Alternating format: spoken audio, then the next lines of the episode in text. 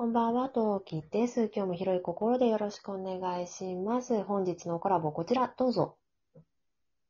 どうも、ミクリアです。よろしくお願いします。よろしくお願いしまあす。の、そう、いい声でミクリアですって言った後、やっぱましろちゃんみたいに笑った方がいいんですかね？いやいや、あのーそれは、あの、真摯に受け止めていただいた方が、個人的にはすごい嬉しいです。はい、わかりまただ、した。マシロンがああいうふうに笑ってくれるのは、あそこまでがデフォルトなあ、んでなる、ほど。まああれがもう普通なんですよ。なるほど、なるほどうち。の番組は。わかりました。はいそう、はいで、今回ちょっとね、あの、男の子二人の育児の先輩ということで、ミクリアさんに私がちょっといろいろ聞きたいなというか、相談したいなって思うことを聞いてきたいくらでも。そういくらでもどうぞ。はい。ちょっとうちの、うち下の子が去年生まれたじゃないですか。はいはいはい。上のね、子がもう 5, 5歳半ぐらいで、うんえーうんだいぶね、日本語がわかるんですよ。はい。はい これね、育児してる人なので、多分育児してない人だと何のこと言ってんねんと思うけど、多分ね、あの、育児してる人は伝わると思う。そう、日本語がわかるようになってたんですよ。わかる。そう、わかるよ。言いたいことすごくよくわかる。で、その結果、あの、ちょっと最近私が疲れてたりすると、あの、なんだろう、ほら、うんよくあるじゃないですか、育児本とかで、なんか、叱るときはちゃんと理由を添えて、わかりやすく怒ってあげましょう、みたいな。うんうんうん。その結果ですね、ものすごく、なんだろう、意地悪な言い方になっちゃうんですよ。あー、なるほどね。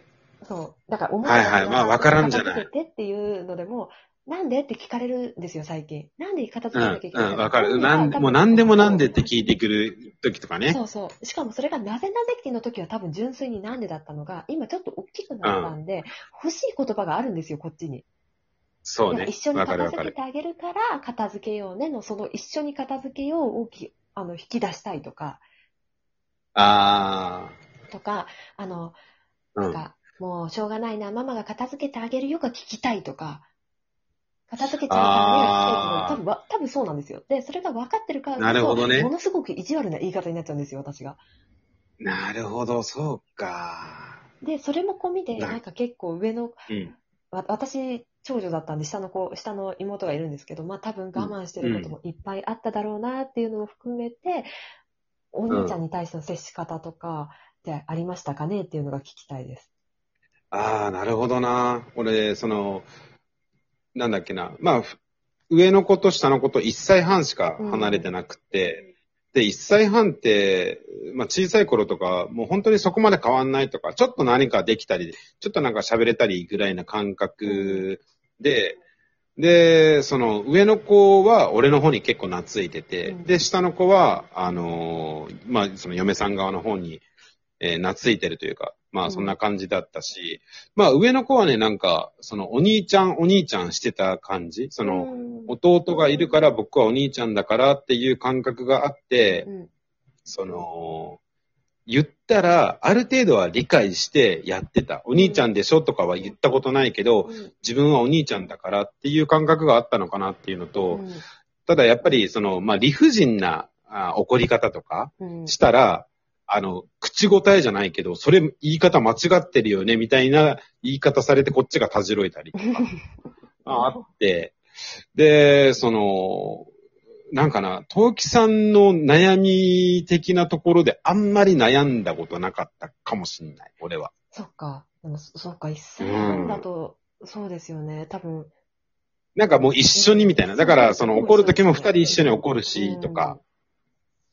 だから、その、ちょっとね、離れてる側のお兄ちゃんとしうて、んもうちょっとこう、なんだろう、その弟よりも自分にっていう感覚が、陶器さん的によ読み取っちゃう感じ？その雰囲気的には。そうですね。よ、なんか、多分、性格が似てるんですよ、上の子と私。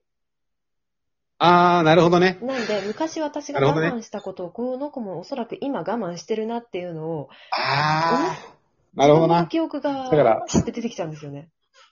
わかる。あ、それね、俺も、俺もあったあった。うんあって、その、俺次男なの。俺兄貴がいて、あー、大丈夫かい。ちょっ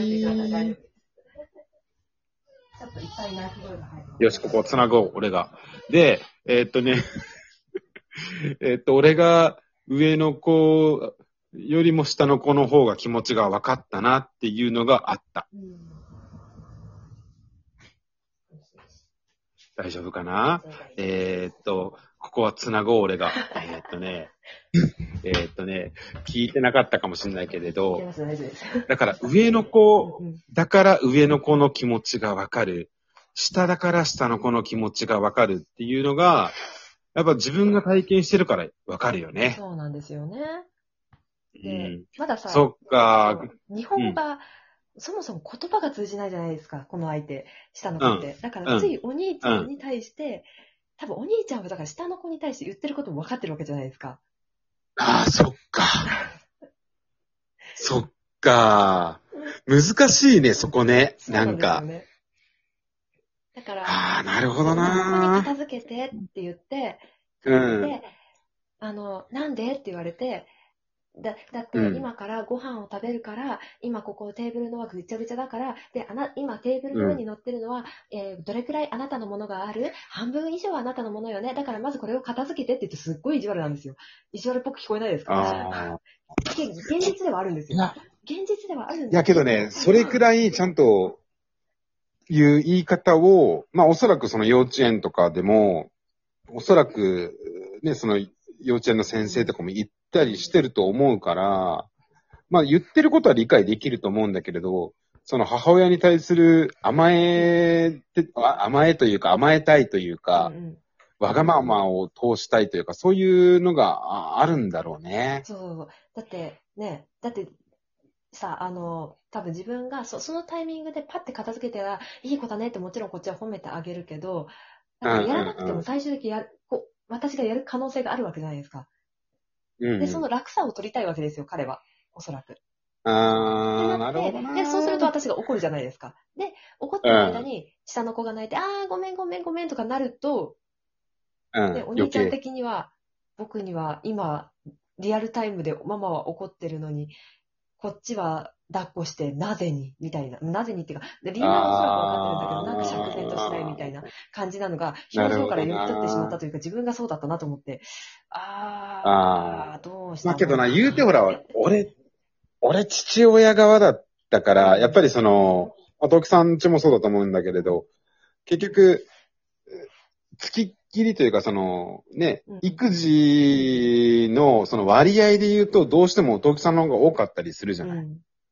あの、お母さん側が。うんそうですね。お父さんは、その仕事に行ってて、うんうん。仕事に行ってる時間帯でも、その東木さんはもちろん面倒見てる時間があって、その分ね、触れてる時間が長いから、で、俺とかもそのタイプで、特に俺の場合出張とか言ってたから、そうですね。まあ、しね、一緒にいる時間が短いから、あの、まあ、その奥さん側が怒ってても、俺が一緒になんかいやってあげるみたいな。あ、そうですね。なんか俺、ちょっとい、そうですねそう、いいとこ取りというか、うんそんな感じがあったから、逆に、その、嫁さん側から、その奥さん側からすげえ、あんたは、みたいな感じでも言われたうん、言われてた記憶もある。うん。うちもそう、なんかパパがいれば、一緒に片付けようって言ってパパがやってくれるんですけど、うん。なんですけど、なんか、なんだろう、私がこう、なんだろう、ねちっこく言うがあまりに、それがちりつもになって、上の子が、特に上の子が、モラハラ男になってしまったらどうしようって今すごい思ってて。いやいやいやいや、そこまで、だから、その、すべてがそうっていうわけじゃないじゃない。その、例えば怒るときはちゃんと怒って、まあ甘やかすとか甘やかして、一緒に遊ぶときは一緒に遊んで、で、また怒るときは怒ってっていう、そういうメリハリをつけてたら、あ、これはいけないことなんだとか、うんあ、こういうふうにすれば褒めてくれるんだとか、仲良くしてくれるんだとか、あの、ね、こうな、お母さんがこの今のタイミングが機嫌悪いんだろうなとか、まあ、いろんな空気を読むようになると思うよ。うんその、常にじゃなかったら、そのネグレクトじゃないけれど、うんそういう育児放棄だったり、ね、モラハラ的なところを、ね、四六時中やってるわけじゃないだろうからさ。うんそうだと思いたい。ああまあけどうんいやーけどね、育児ってさ、ね、何が正解かわからんもんね。そうですね。あーもう今、うち、その長男が中3、下の子が中1で、もちろんね、その言葉、その会話のキャッチボールもそうだけれども、うんこの間、久々に、えっ、と、帰ったのよね。うん。まあ、帰ったっていう言い方、あれなんだけれど、まあ、り俺は離婚してるからさ、うんまあ、元奥さんが住んでいる、その3人で住んでいるところに行ったんだけれど、それはなんでかっていうと、そのワクチン接種をして、2回目のワクチン接種で、その体、体調がすごい悪くなったから、うん。あの、奥さんの看病をしに俺横でポカリ持ってスタンバイしてたの。うん。で、奥さんは布団で寝てて、で、俺はスタンバイしてて、で、息子たちが、お母さんなんかもうすぐ具合悪くなったらすぐ救急車呼んでね、みたいな言われて、あ大丈夫大丈夫っつってうん。言いながら。でもその時でもまあいろいろ普通に会話したりとか、まあ久々に会うから、まあ、あーいろんなね、絡みしながらも、あ、大きくなったなとか思いながら。うん。でもまあ今でもそういうふうに絡んでくれるから、俺は小さい頃、ね、息子が小さい頃やってきたことは、まあ間違ってはなかったのかなってういう。ん。うん今でもそのな、今度いつ帰ってくるのとか言われたりするし、うんっていうのを、俺は結果論だけど、俺は自分のやり方は別に間違ってなかったなっていうのがあるから、これも多分、東木さんも、あと何年後また、ね、小学校三中学、その、小学校高学年とか中学生ぐらいになった時に、うんあの、ふ振り返った時にさ、あ、間違ってなかったなって思うと思うよ。間違いなく。ね本当そうだといいなって今結構心からもいやいやなんかすごい毎日みんなだって手探りじゃん。いや、そうなんですよね。だけどもう、でも結果が出るのが数年後じゃないですか。まあそう。だから逆に、その数年後に間違えないようにう、ん日々ね、そうその、そうですね自分に言い聞かせてる部分を、そう、ね、これでいいのかなっていう疑問に思うこと自体がいいことだと思うよ。本当に。はい。何も思わなかったら、自分のほら、ね、わがままを通すだけじゃん。親としてのわがままというか、エゴというか。うんそれでいいのかどうかって悩むのはすごい、なんて言うんだろう、その子供のことを思ってることだから、すごい、その、逆に楽しみよね、その数年後が。とか言いながらこんな時間になっちゃはいった。。すごい、あ、すごい、助かりました。ありがとうございます。少しいや軽くなりましたいやいやいや、もう。あ、いやいや、もう、ありがとうございました、こちらこそ。じゃあ一回切ります。はい。じゃあまた。